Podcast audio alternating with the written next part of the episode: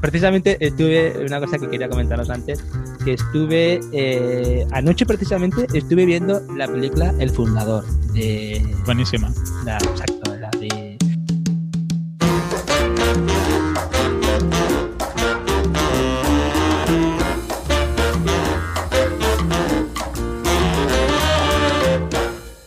no sé por qué, pero pensaba, en mi cabeza pensaba que la, que la protagonizaba eh, Tom Hanks y la patrocina, eh, perdona, la patrocina, la protagoniza Michael Keaton, Sí. un actor que me, me- me gusta un montón.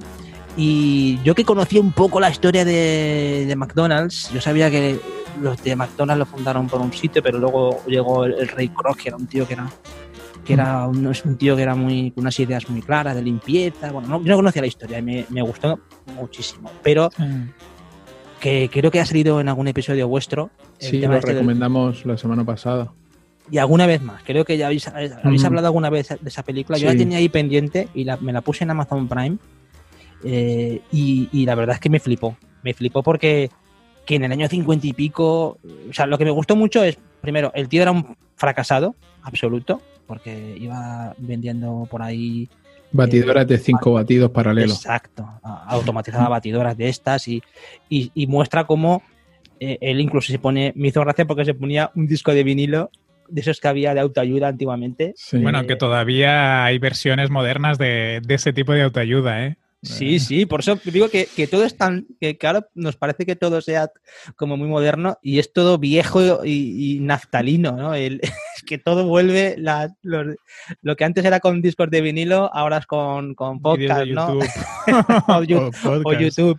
Pero me encantó la película porque ve- ves, eh, primero ves el espíritu empresarial que tienen los americanos, es impresionante. O sea, que en el año 54 haya un tío que vaya por ahí y que descubra, eh, bueno, que vaya por ahí y descubra aquello que montan los hermanos, que eran, la verdad es que eran, eran dos genios, aunque no supieron tocar luego la parte empresarial, pero mecanizar en el año 54. En el año 54, pensar lo que era España en el año 54. Y, y estos tíos montando máquinas para hacer hamburguesas. Y lo digo porque el tema del fundador es, es, es muy inspirador. En la parte positiva, ¿eh? porque el tío era, era un cabrón con mucha. Bueno, no, pero en la parte negativa también, si alguien tiene que hacerse socio de, de- Sí. o, o- o emprender con, con alguien o con otras personas, te da, te, la- te da la visión de que tienes que vigilar, que, Exacto. que las palabras se las lleva el viento al final. Y, Sí, sí, eso que tiene lecciones muy, muy buenas, ¿eh? esa película me ha encantado, la verdad es que es una gran recomendación y la tenía pendiente, pero anoche dije, la, la tengo que ver y la terminé, ¿eh? que dura casi dos horas. Sí, claro. Y, y lo, de- lo decía por el tema del emprendimiento, lo, lo difícil que es, O sea, lo- que es una, es una cuestión que sobre todo te queda clara, es esto de emprender es muy difícil porque él le cuesta el divorcio, porque ya veis que, que con la mujer pues no comparte la, la pasión que él tiene por emprender y por hacer cosas nuevas. Él eh, se ve hasta el cuello de deudas porque no plantea bien el negocio y él se queda prácticamente en la ruina. Y si no llega a ser por aquel que llega y le cambia el modelo de negocio que hace pivotar el negocio Sí. hacia la parte eh, del, de Inversión los inmobiliaria. Exacto, de los bienes raíces y todo esto, y de que alquile los espacios, o sea, cómo pivota el negocio y a partir de ahí, ¡pum!, todo para arriba, ¿no? Pero, o sea, que el tema de emprendimiento, lo difícil que es. Lo- Eh, con respecto a lo de la tienda online que comentas, te recomiendo que hables con Antonio Cantero, ¿vale? Que él tiene una tienda online de, de aceite de oliva virgen. Y, y él ya pues lleva muchos años con, con esa tienda porque al final es negocio familiar y, y poneros de acuerdo, sobre todo para compartir Sí. ideas. Es Sí, el de vale. Budemia. Vale, me lo apunto. Lo, lo- lo- ahí lo único que, fijaros, una cosa que sí que me gustaría hablar, y ya de verdad me, me callo, de verdad, es el, el- la, la parte esta de... Hay que ser, hay que ser muy, muy, muy cauto y al mismo tiempo muy original. ¿eh? Mira, yo que tengo una... Yo, trabajo fundamentalmente con codo con codo con el sector óptico, porque yo trabajo con una óptica aquí en Valencia. Y eh, nosotros hace ya un montón de años vimos, eh, o sea, nacimos, nos pusimos codo con codo a trabajar con una empresa de Elche que se empezó a comprar gafas igual que nosotros en, en Estados Unidos. Y las comprábamos al mismo tiempo. Y esa empresa, que luego fue Hawkers, no sé si ya la conocéis, ¿no? La de Hawkers. Sí. Vale, pues eh, Hawkers lo hizo muy bien porque yo recuerdo que cuando empezó Hawkers, el sector óptico miraba en una dirección, ¿de acuerdo? O sea, el problema que pasa muchas veces es que todo el mundo mira en una dirección y era un sistema, una forma de hacer las cosas, una, un- una forma de comunicar las cosas. Y estos tíos llegaron y, y noso- y nosotros vimos cómo ellos empezaron a hacer las cosas completamente distinto a, lo que todo el mundo lo hacía. Ellos, que, ellos fueron completamente ajenos al sector óptico y eso fue su valor fundamental a la hora de entrar en un mercado tan competitivo. Hicieron las cosas a espaldas de lo que se hacía en otros, en el mercado. Eh, no hicieron las cosas a lo tradicional, lo cual muchas veces puede ser arriesgado, pero a veces es la receta del éxito. Hacer las cosas de forma diferente a cómo se han hecho siempre en un sector. Entonces, yo lo que sí que veo es que, eh, por supuesto, hay que saber muy bien la cadena de distribución donde te mueves, eso es fundamental, pero al mismo tiempo tienes que ser muy original en tus planteamientos porque si no puedes caer en los mismos errores que cae todo el mundo. Es complicado. Yo ya os digo que cuando el fenómeno Hawkers que lo vivimos de cerca y al final, hombre, ellos también jugaron un poco sucio porque luego nos, nos evitaron que lo compráramos a los americanos, los, los knockaround, Sí. y luego también evitaron que lo compráramos a los, a los otros, ¿no? Entonces nos, nos bloquearon las compras, o sea que no jugaron muy limpio, ¿eh? Las cosas como son. la- los negocios son los negocios. Los negocios son los negocios y hablábamos antes de la película de, de, El fundador. de- del fundador, del Ray Kroc, y la verdad es que el tío no jugó limpio y, sí- y ahí estuvo su éxito. Pero lo que quiero transmitiros es, hay que pensar siempre diferente a cómo a veces se plantean las cosas. Y Yo Think con el tema de... Exactamente, como, como decía el, el de Apple, ¿no? Que tienes que pensar diferente porque a veces la solución no es la tradición, es pensar fuera de la caja. Y pensar fuera de la caja es, eh, si yo me, me voy a ceñir a un modelo de, de distribución clásico, eh, estoy, voy directamente al precipicio, porque yo no puedo competir, yo tengo que competir con otras cosas, no puedo, puedo competir con un mensaje diferente, puedo competir con una forma de hacer las cosas diferentes. Y ese plus es lo que la gente puede pagarte, porque lo que no te va a pagar es por, por ponerte un producto en tu casa que es igual al que tiene en todas las esquinas de España. O sea, eso es una tontería. Sí. Tienes que pensar de otra forma. Y volviendo al caso de Hawkers, ellos jugaron mucho con la, eh, eh, el, el sentimiento, ¿de acuerdo? Eh, lo que significaba el producto para la gente. No tanto el producto, porque el producto era una barateja china. Pero el- ellos jugaron con el sentimiento que no deja de ser lo mismo que hace todo el mundo, empezando por, por los señores de Apple, que juegan con el sentimiento del producto, no, por, no con el producto. Sí, otra de las cosas que jugó Hawker mucho es con llevar la, la moda efímera a, a las gafas. El que una persona, en vez de tener una sola gafas de sol, tuviera cuatro o cinco. Sí, porque mira, de hecho, cuando nosotros eh, eh, estábamos en los centros, eh, en la óptica, en la óptica que sí que es verdad que cogimos mucho el tirón de Google y todo esto, porque la gente buscaba por la marca y te, llegaba, ¿no? Pero eh, llegaba la gente con las gafas colgaditas de, de Ray-Ban o la gafa buena y quería la gafa pues, de batalla o de momento para llevar a la playa o para pasar el fin de semana. o sea, eh, pero esa gafa ya existía.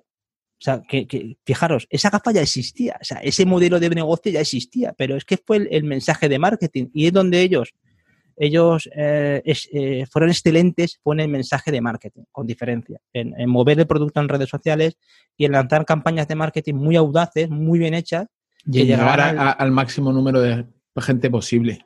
Exacto, exacto. Porque yo lo comparo con hubo otra marca que sigue en activo, eh, porque ahora Hawkers pasa por unos problemas, porque ya salieron un poco de inversores y todo este, este tema.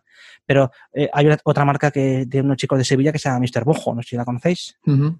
Mr. Sí. Bojo es una, es una marca que yo recuerdo cuando, cuando empezó las dos marcas, más o menos al mismo tiempo, y Mr. Bojo ha ido siempre muy, muy, muy lento diversificando mucho el negocio, se basaron también mucho en distribución en, sitios clásicos de venta física.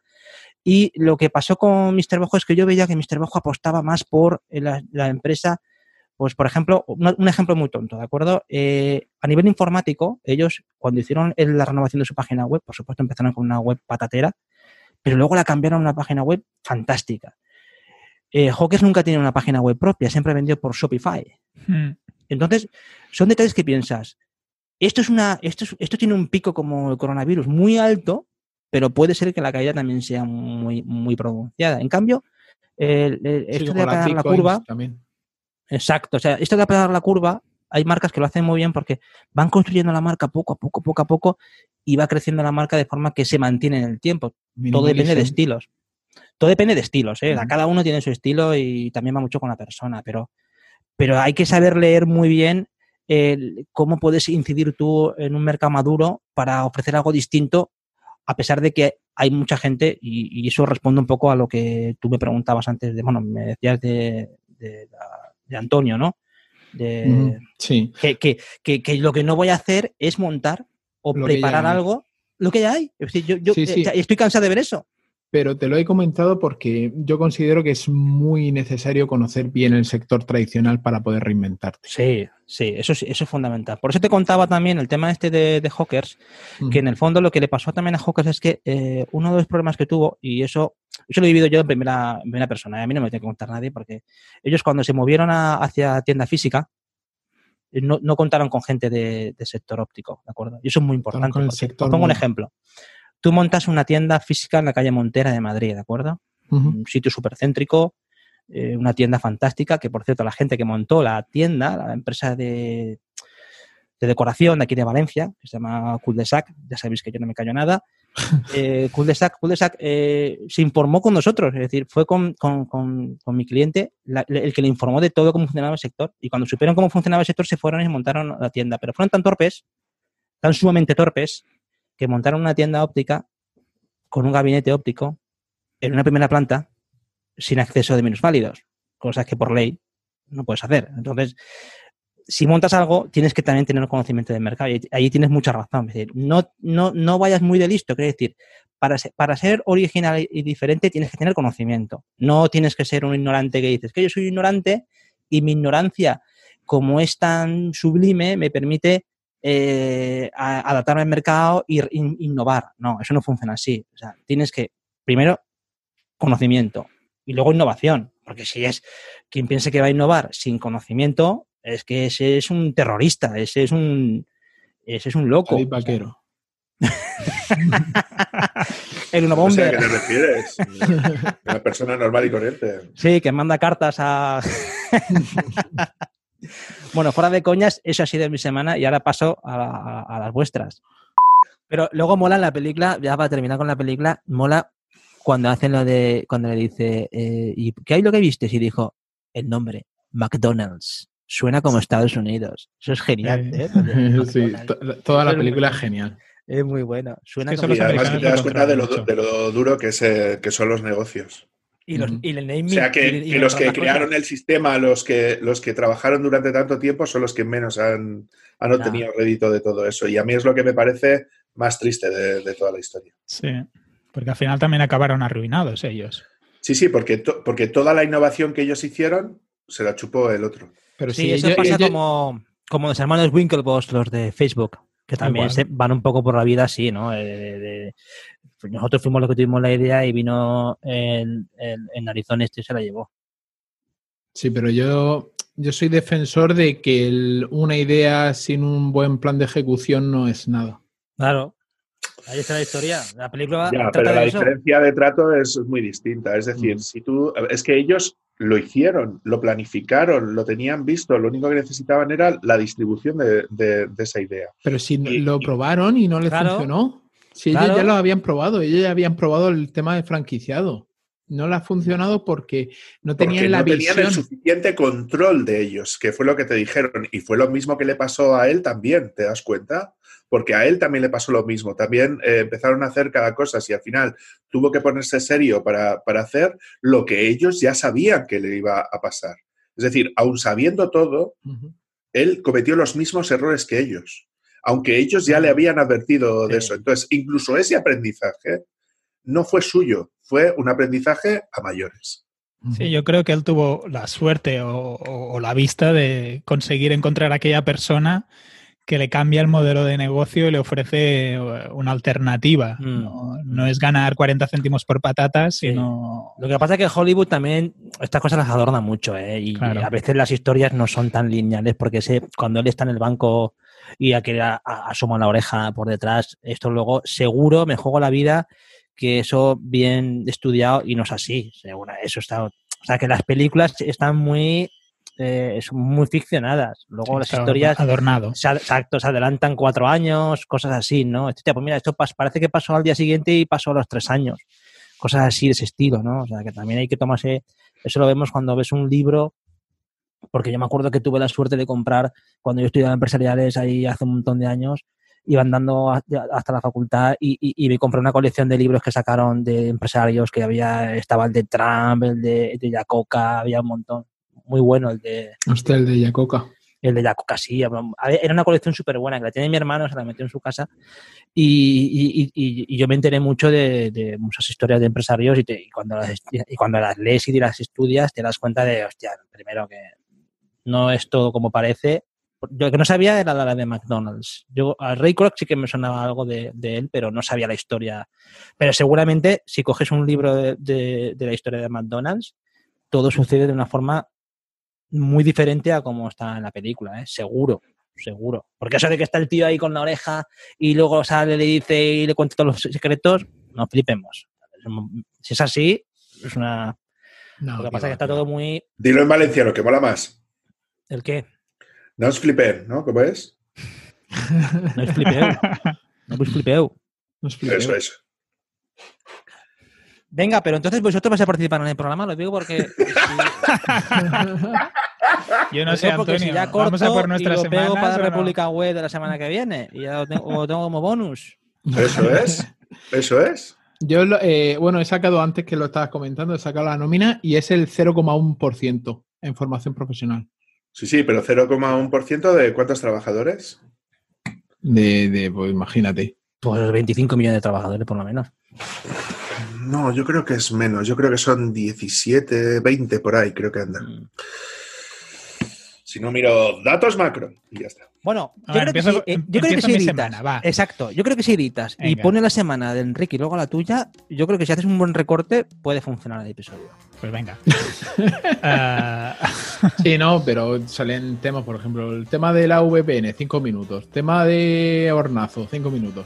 Y vas sacando así mini programas y cada día un programa nuevo. Joder, no, tú verás, tú verás. y un eh, 45 a 45B, 45 no C, abu- 45. yo lo que le digo mucho a mis compañeros, no abuséis de la audiencia, no abuséis, que la gente tampoco... Esos experimentos a veces... eh, estamos en, en época de experimentar. eso. también es verdad. Pues, Ahora hay que, hay que reinventarse todo lo posible. Pero como decimos aquí, con conocimiento, ¿sabes? Con conocimiento, con conocimiento.